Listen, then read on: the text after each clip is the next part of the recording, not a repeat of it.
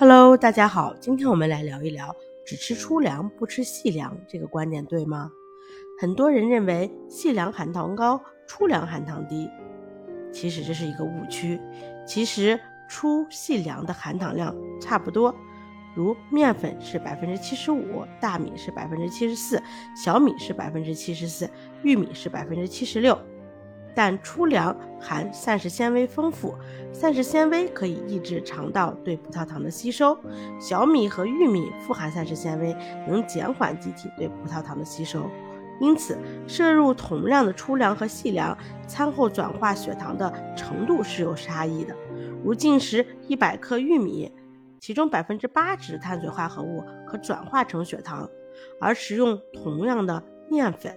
则有百分之九十变成了血糖，这就是所谓的血糖生成指数不同造成的。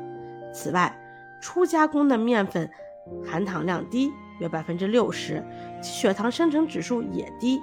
基于上述原因，血糖高居不下的糖友用粗粮代替细粮是可取的。但是，不论粗粮、细粮，食用量都应根据糖尿病的饮食原则而定。很多时候，粗粮也不能多吃。如果吃太多含有膳食纤维的粗粮，有可能增加胃肠道的负担，影响蛋白质和一些微量元素的吸收。长此以往，会造成营养不良，反而对身体是不利的。所以，无论吃什么，都应该遵从适度平衡。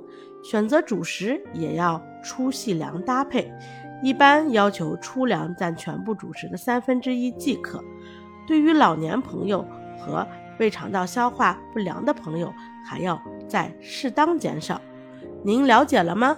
关注我，了解更多糖尿病知识。下期见哟，拜拜。